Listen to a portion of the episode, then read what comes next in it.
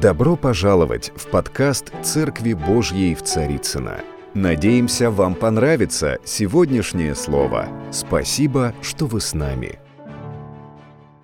Сегодня моя проповедь на такую тему, а, ну, она у меня, знаете как, а, тема рождается после. То есть вначале рождается проповедь, потом рождается ее название. Вот назвалась у меня эта проповедь в итоге а, «Садись на землю, и люди увидят славу Господню». Интригует или уже понятно, что будет в конце? Непонятно, да? Это, это здорово, когда непонятно, и можно чего-то ожидать. А, и э, я буду сегодня читать из современного перевода. Он чуть-чуть отличается, но не сильно. Но чуть-чуть отличается. И э, начну я читать э, с Матфея, Э, с 15 главы, с 30 стиха. Это, в принципе, достаточно известная всем история, когда э, Иисус приумножил хлеб и накормил всех людей. Но проповедь моя будет о другом чуде, а не о том, как он приумножил хлеб. О другом очень важном чуде и сильном чуде. Но у, чуда, у любого чуда есть предыстория. То есть есть начало, с чего это чудо начиналось. И начинаем читать с 30 стиха. «К Иисусу сошлись толпы народа. Среди них были хромые, слепые, калеки, немые и много других страдальцев. Их клали у ног Его, и Он всех исцелял». А, вот а, смотрите, Иисус ходил долго. А, причем мы потом узнаем, что Он пришел в пустынное место – и за ним пошли толпы народа. Этого народа было, там в другом месте написано, было 4 тысячи, не считая женщин и детей. Ну, то есть, ну, порядка 10 тысяч, может быть, больше там. Сложно сказать, да, сколько их было. Много было народа. Это была большая толпа. Причем эта толпа шла к Иисусу э, не как мы вот так вот цивилизованно, мы пришли все к Богу, мы пришли на богослужение, каждый занял свое место, все сидим, слушаем каждый знает, что он услышит, поскольку есть аппаратура, есть микрофон, есть колонки, всем слышно. Там была ситуация немножко другая. Во-первых, их было 10 тысяч, во-вторых, у Иисуса не было микрофона, а в-третьих, они пришли не для того, чтобы от него что-то услышать, а для того, чтобы получить исцеление. И они были все, ну, не совсем здоровые. Они были слепые, калеки, немые и прочие страдальцы. И а, вот эта толпа, вот этот толпа, большая толпа.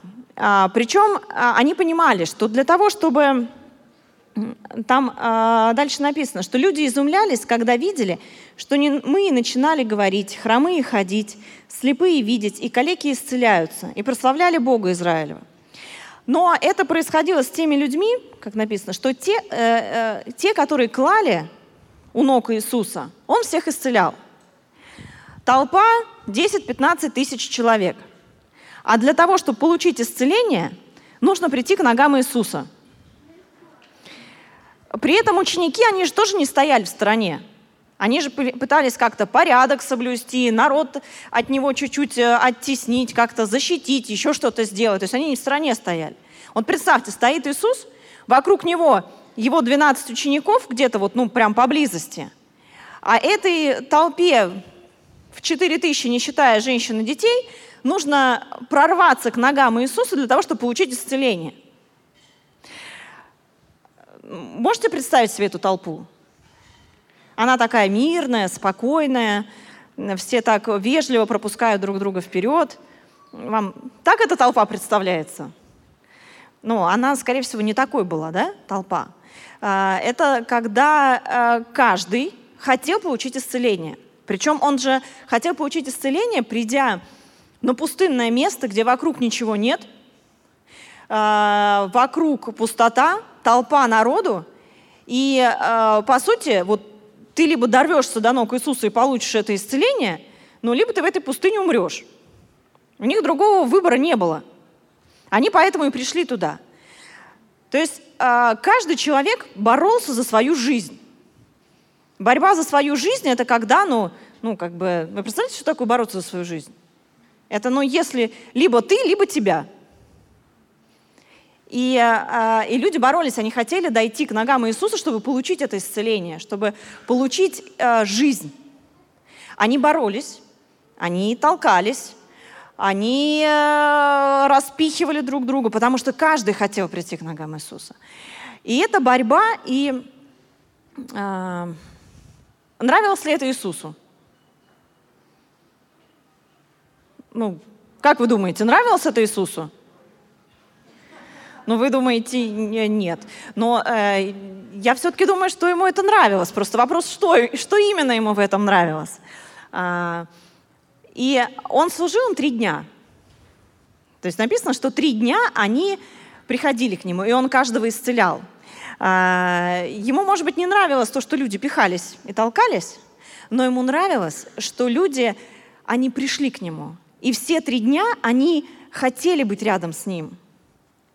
А, ну, да, а, и у нас может такое создаться как бы впечатление, что вот, ну, как бы Иисус издевается.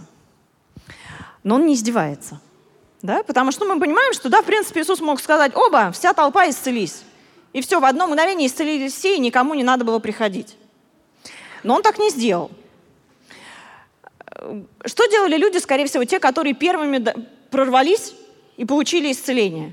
Как вы думаете? Вот он первый прорвался, получил исцеление. Что он делает дальше? Домой пошел. А, а Иисус хотел этого общения. А, потому что исцелить Он может. И это, это знамение, это чудо, но это не самое большое чудо.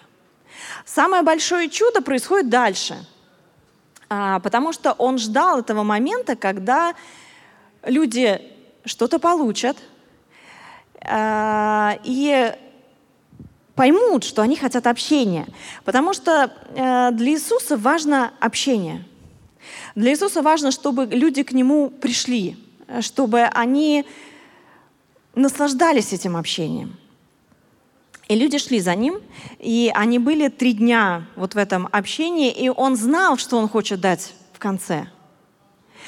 А, когда мы приходим к Богу, мы боремся – ну, потому что это битва, это борьба для того, чтобы тебе э, прийти к его ногам, для того, чтобы тебе взять, да, то есть и есть места Писания, да, которые говорят, что бегите как на ресталище, чтобы вам победить. И это борьба за то э, чудо, которое ты хочешь, чтобы свершилось в твоей жизни. И это большое чудо. Но что происходит дальше? Дальше происходит следующее, намного более удивительное чудо. Э, Иисус э, подозвал своих учеников и сказал, «Жаль мне людей, ибо вот они уже три дня со мной, а есть им нечего. Не хочу отпустить их голодными, а то ослабнут они в пути». Э, какова была вера людей? Да, то есть люди пришли из дальних мест, они пришли к Иисусу, они пришли к Нему ногам, они пришли за исцелением, они готовы были за это исцеление бороться, но Иисус понимал, что если они сейчас не поедят, то до дома они уже не дойдут. Но их вера и их жажда была такова, что они пошли на этот риск. Они при этом не взяли с собой еды почему-то. Вот они пошли, то есть они, видимо, не ожидали, что это будет происходить так долго. Они хотели мгновенного чуда, а Иисус тянул. Он тянул это время, он жаждал этого общения, он жаждал, пока они получат то, что хотят. А, и он говорит, что да, не хочу отпустить их голодными, а то ослабнут они в пути. А, чудо исцеления для него было важно. Но ему было важно, чтобы люди были сыты и получили то, вот, э, то слово, которое они должны были получить. И, чтобы, и он хотел, чтобы получил каждый. Его желание, почему он, он же знает конец, он знает, к чему он ведет людей. Э, ему нравится, когда мы соревнуемся, ему нравится, когда мы бежим вперед, ему нравится, когда мы э, достигаем его, когда мы чем-то жертвуем, когда мы покоряем что-то. Но еще больше ему нравится, когда каждый получает. И э, ученики возражают ему, откуда нам в этой пустыне взять столько хлеба? чтобы хватило его накормить такую толпу. А, при этом надо сказать, что это же не первое чудо умножения хлебов. Это чудо второе. А, предыдущее чудо случилось не так давно. Ученики были тому свидетелями. А, но там им было чуть проще, потому что в предыдущем чуде хлебы были у мальчика. Они были не их. Они нашли хлебы у мальчика, им было как-то чуть-чуть спокойней. И Иисус эти хлебы умножил, раздал всем, все наелись. В этом же чуде хлебы оказались у них. Он не спрашивает, сколько у вас хлебов? И они, э, и они отвечают, семь и несколько рыбок. А, и здесь уже им нужно было отдать свой хлеб. Потому что ученики, э, когда шли с Иисусом, они уже понимали, на что они идут. Они понимали, что они идут в пустыню, они э, идут на эту там гору, они идут с Иисусом. Сейчас придут толпа людей, э, им надо поесть самим, накормить Иисуса, чтобы все было чинно, чтобы все было спокойно, чтобы всем всего хватило. И тут Иисус их хлеб забирает. И он говорит, сколько у вас? И потом совершается вот это самое великое чудо, когда он им говорит, «А, Иисус повелел людям сесть на землю. Вот теперь представьте вот эту толпу в 10 тысяч человек, которая борется. Они, они еще не знают конца, Иисус знает, а они еще не знают. У них происходит борьба, они хотят прорваться вперед, они хотят получать исцеление, они, быс- они голодные, они быстрее хотят уйти домой, получив свое исцеление. А, а вместо этого Иисус им говорит, сядьте. То есть, по сути, они борются. А, у кого-то получается, у кого-то не получается, идет борьба, идет движуха, куча энергии, куча мыслей, куча эмоций, куча такого, знаете, как бы адреналина, драйва. Ну, представляете, толпа такая. А, а Иисус говорит, сядьте. Сядьте редками и успокойтесь. Да, то есть что такое сесть? Когда тебе нужно дорваться и дойти вперед, что такое, когда тебе говорят сесть? Да, есть тоже местописание в Ветхом Завете, когда э, Бог говорит, что сила ваша сидеть спокойно. И вот это состояние, э, одно дело, когда ты не знаешь, что делать, и тебе говорят, ну ты не знаешь, что делать, ну сядь и сиди, ну Бог придет, скажет. А совсем другое дело, когда ты знаешь, что делать надо – ты знаешь, где Иисус, ты знаешь, как его к ногам прийти, а, ты знаешь, что там чудо, ты точно знаешь, что надо делать, и тебе говорят, просто сядь. А, и вот на это сядь, оно за него время. Я не знаю, сколько времени за него это сядь. Но это явно было не пять минут. Потому что они должны были сесть редками, чинно, по, э, как бы, по определенному количеству людей, они должны были рассесться какими-то вот этими группами, успокоиться, привести в какую-то э, тишину, да, для того, чтобы дальше вот произошло вот это событие, когда Иисус раздавал хлеб. А, и это за него время. А, время для того, чтобы прийти в состояние успокоения, это всегда достаточно продолжительное время – Невозможно, вот когда ты бежишь, ну то есть если ты всегда в покое, вот так, в таком, знаете, вот бывает состояние, бывают некоторые минуты жизни, когда ты находишься в полном покое. У тебя вот все хорошо, у тебя мир, благодать, в сердце покой, такое бывает, но редко. Да, чаще всего вот, ну, в сердце, в эмоциях, в мозгах происходит масса всего интересного. А, и, и время, чтобы сесть требует времени.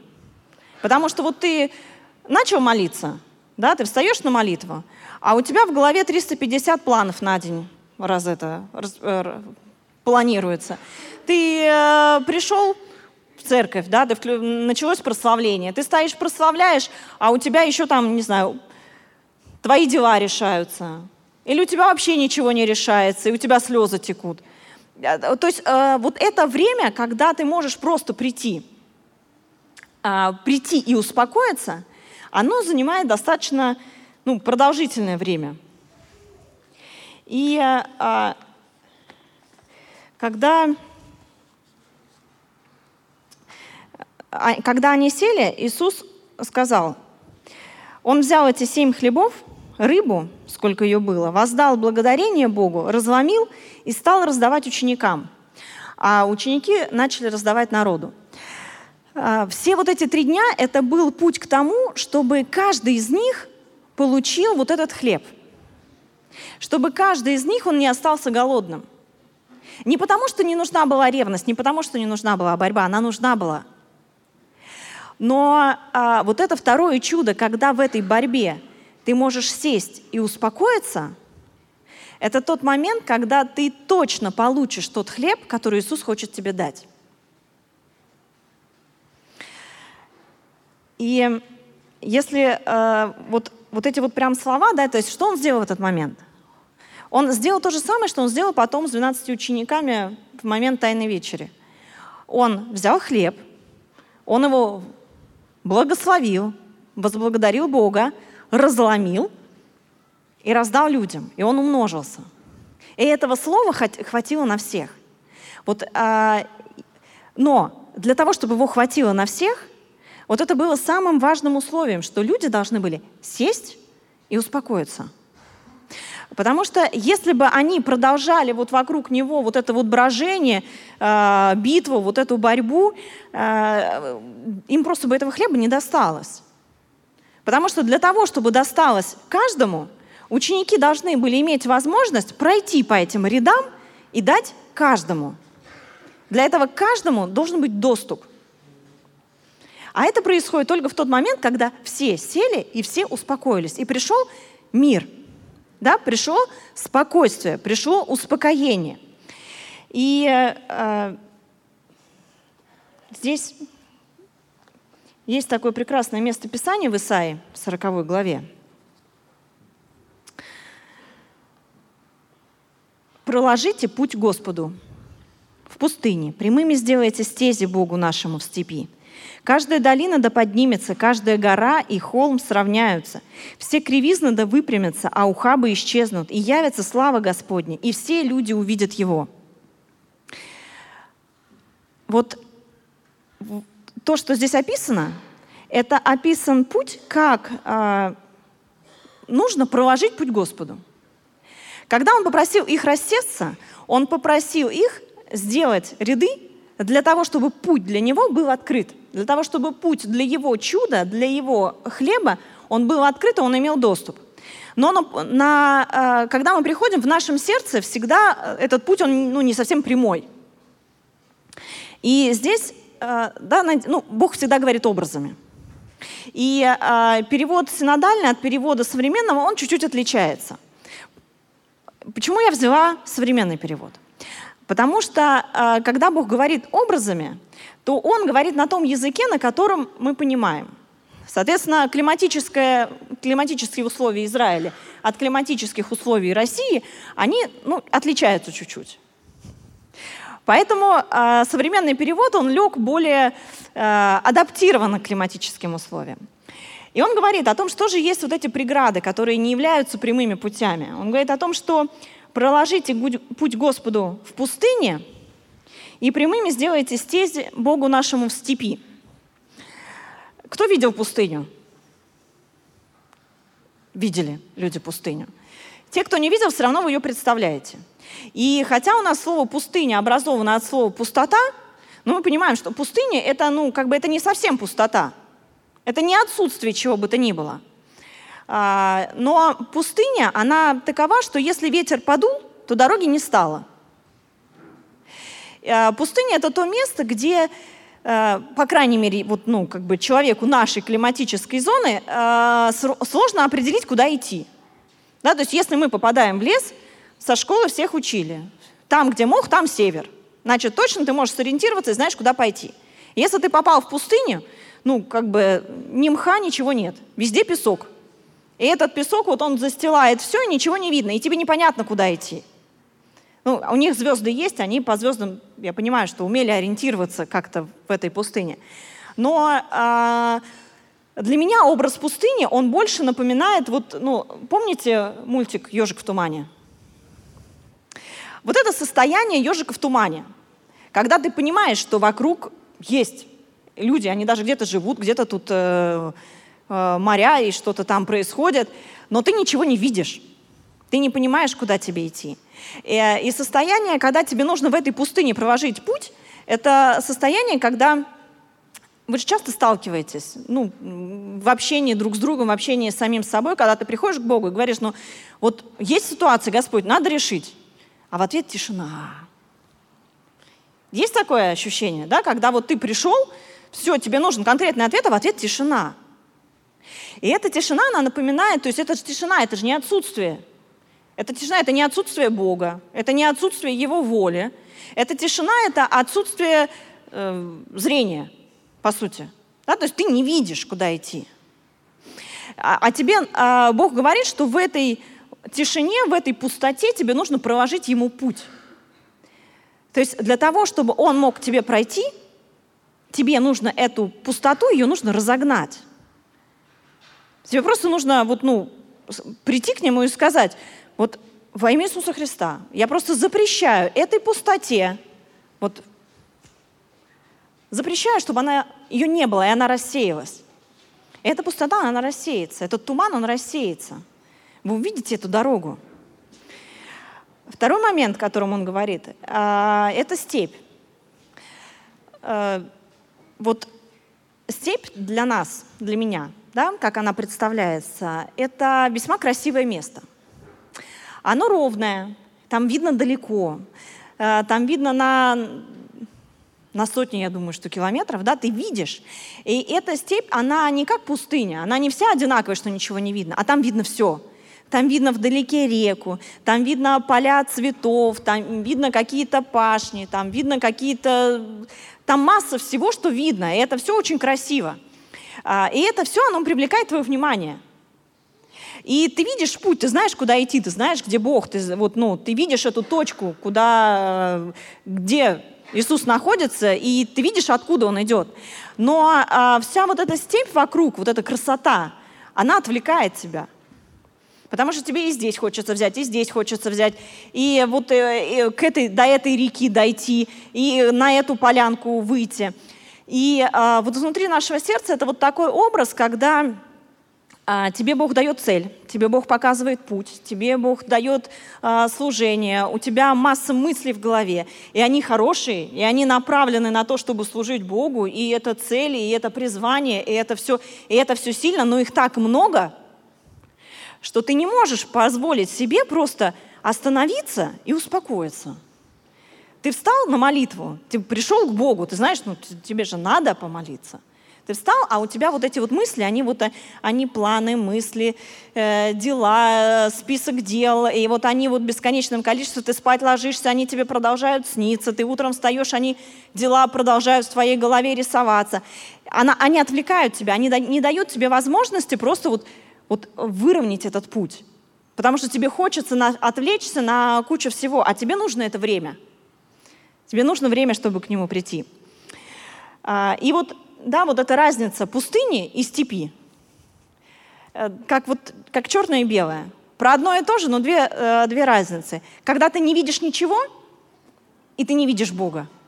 И когда ты видишь столько всего вокруг, что ты тоже не можешь сосредоточиться на Боге. Знаете такие состояния?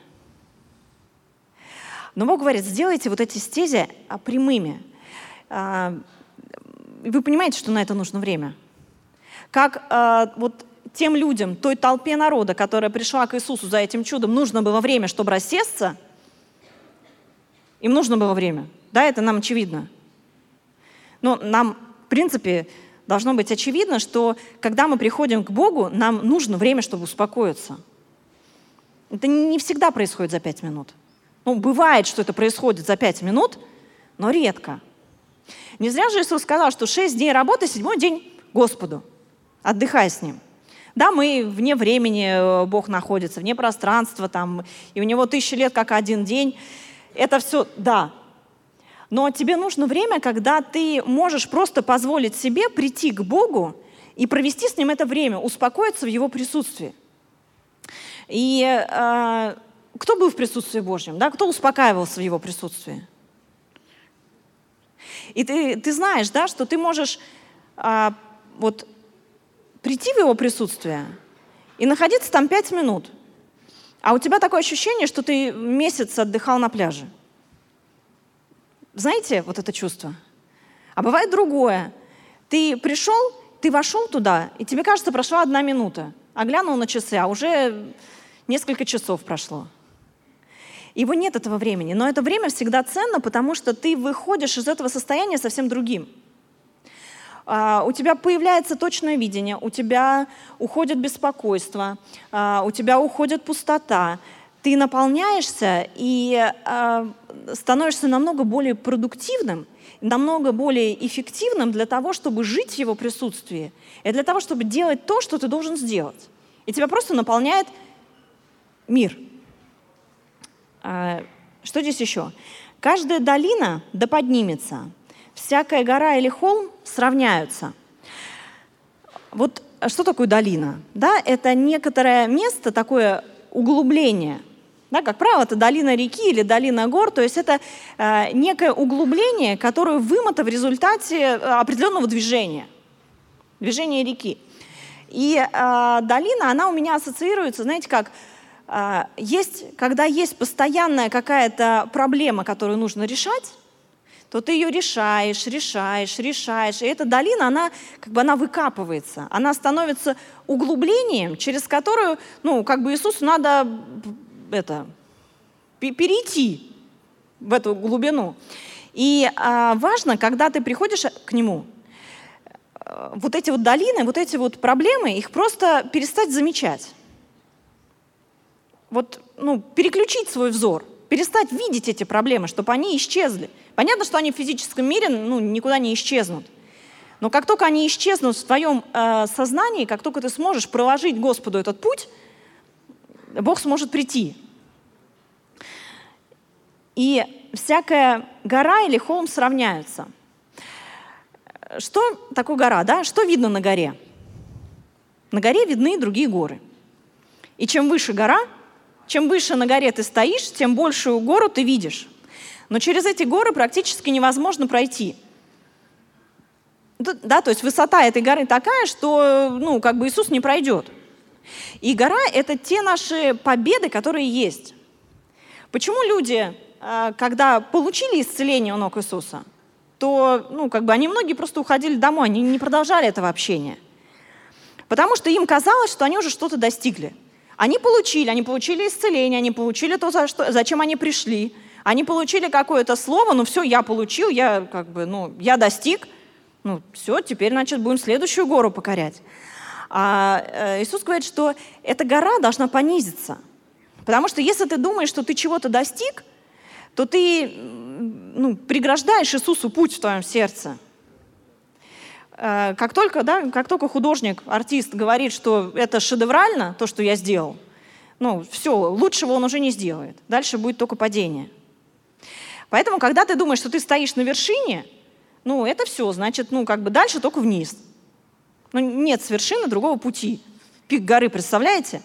На пике горы можно пойти только вниз. Как только ты понимаешь, что ты достиг, все, дальше путь вниз. Поэтому Иисус говорит, вы, э, пусть ваши горы, они понизятся. Здесь есть, есть еще холмы. Чем холмы от гор отличаются?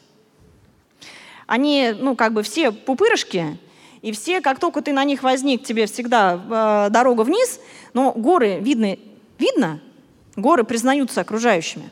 Э, холмы — это вот когда ты только сам думаешь, что ты достиг, но никто больше-то и не видит, что ты этого достиг. То есть холмики — это такие, ну, как бы, недогоры. Это горы, тебе кажется, что ты достиг но это холмик.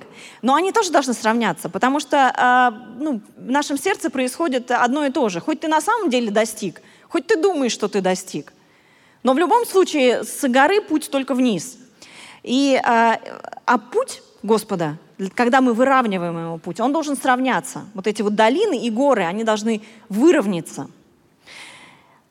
Э, кривизны должны выровняться. Что такое кривизны? Да, то есть это вот некий путь, который кривой. Ты вроде как идешь, ты видишь, куда идешь, ты знаешь, как идти, ты вот в это все обходишь, но э, кривой путь это всегда путь некого лукавства, некой недосказанности, некого внутреннего самообмана, э, ну как бы, да у меня все хорошо, да у меня все классно, вот ты вот это вот оно лукавство, но оно присутствует в нашей жизни так или иначе, ну потому что мы люди все согрешили, лишены славы Божьей. И э, вот это лукавство, оно должно уйти, потому что Бог приходит только тогда, когда ты честно стоишь перед Ним и говоришь. Когда ты Богу рассказываешь, как у тебя все хорошо и какой ты крутой, ну, как бы ему это не интересно. Когда ты приходишь к Богу и говоришь, не могу я, устала я, у меня нет сил, я знаю, что ты сказал, но я не верю тому, что ты сказал. Когда ты приходишь к Богу и говоришь честно то, что ты думаешь, то это выравнивает твой путь. Это убирает вот эту кривизну и делает путь Иисуса прямым. Поэтому э, ну, с кем нам быть честными, как не с Богом? Ну, мы перед друг другом иногда как бы там красуемся. Но перед Ним чего красоваться? Ему надо честно сказать, Господь, ну да не верю я тебе. Ну, ты говоришь, что ты меня исцелишь, а я не вижу и не верю. И это намного эффективнее, чем сказать, я верю, верю, верю, верю. И повторять это себе как мантру. Оно так не работает. Вот эту кривизну ее надо выпрямить. Нужно признать перед Богом то, что мы на самом деле чувствуем, и сказать Ему об этом. И э, за кривизной идут ухабы. Ну, ухабы, сто, перевод современный, ухабы слово какое-то вот такое не совсем современное. Вот, я э, решила, что, ну, может, я чего-то не знаю про это слово, решила залезть, соответственно, в интернет, посмотреть это слово. И э, передо мной выпали картинки слова ухабы. И э, забавно то, что все картинки, которые есть в интернете на слово ухабы, это картинки грязных машин. То есть это а, такая большая лента а, машин, которые идут по внедорожью, да, вот, и они вот, ну, да, понятно, мы понимаем, что слово ухабы – это слово ямы. Но интересно, что иллюстрация вот этих ям, она идет как испачканная машина, да, то есть, ну, потому что яма в российском, как бы, понимании – это место грязной лужи, в которую, если ты угодил, ты непременно испачкался. Но невозможно, э, как бы, вот в эту грязную яму нырнуть, и при этом остаться чистым. И а, вот эти ухабы – это как бы такой образ греха. Потому что невозможно, невозможно согрешить и остаться чистым. И этот путь, который надо выровнять. Потому что всегда, когда мы приходим к Богу, когда мы хотим, чтобы вот пришла, вот э, до нас достигло это Его Слово, это всегда время, когда э, нам есть за что у Бога попросить прощения. Ну, если тебе не за что у Бога попросить э, прощения в каждый момент своей жизни, ну, значит, ты на горе. Если ты не на горе, значит, прощения точно есть за что попросить. Но оно всегда найдется. Просто надо у Бога спросить, за что мне, что неправ я был, где я там была не права в твоих глазах, за что мне нужно попросить прощения. Оно всегда найдется. Он всегда ответит, где ты был неправ. И попросив это прощение и изменив этот путь, ты выравниваешь эти ухабы. И а, вот когда ты так приходишь к Богу, а, это же все было для чего? Да? А, для того, чтобы когда ученики, вот, когда а, вот этой толпе Иисус сказал, что вы сядьте, успокойтесь и вот дайте путь, чтобы Господь мог до вас дойти. Потому что есть часть, которую делает Бог, и Он уже все совершил. Он уже приготовил этот хлеб, Он его уже преломил, этот хлеб. Но есть часть наша. И наша часть э, вот сесть, успокоиться и проложить вот эту дорогу, чтобы Иисус мог к нам прийти. Сравнять горы, сравнять ухабы, выровнять кривизны, раз, это, раз, запретить пустыне, э, запретить всем отвлекающим моментам, пройти, приготовить ему этот путь. И когда это происходит, что написано, что и тогда явится слава Господня, и все люди увидят его. Когда ты приходишь вот в это состояние, когда ты посвящаешь время для того, чтобы выровнять пути своего сердца, для того, чтобы свой разум привести в правильное состояние, вот приходя к нему, то на тебя приходит слава Господня. Вы помните этот момент? Переживали его? Ну, наверное, все его переживали. Когда ты побывал в присутствии Божьем, ты выходишь на улицу, и эта слава на тебе очевидна, она явна. Тебе не надо для этого ничего говорить. Э, тебе не надо произносить слова для того, чтобы проповедовать. Эта слава, она явлена на тебе. Но эта слава, она является на тебе вот именно в тот путь, когда ты посвятил время для того, чтобы сесть, успокоиться и выровнять ему путь. И он приходит – и вот здесь вот совершается вот это вот Вот, вот здесь совершается чудо. Потому что исцеление, да, чудо. Но э, когда ты можешь сохранить вот этот мир, когда ты можешь войти вот в этот покой для того, чтобы являть славу Божью, несмотря на то, что происходит вокруг тебя, э, вот это то, вот это та сила, которая есть у нас. Это та сила, которая являет Его славу. Потому что это невозможно. Вы ну, понимаете, что я говорю? Да?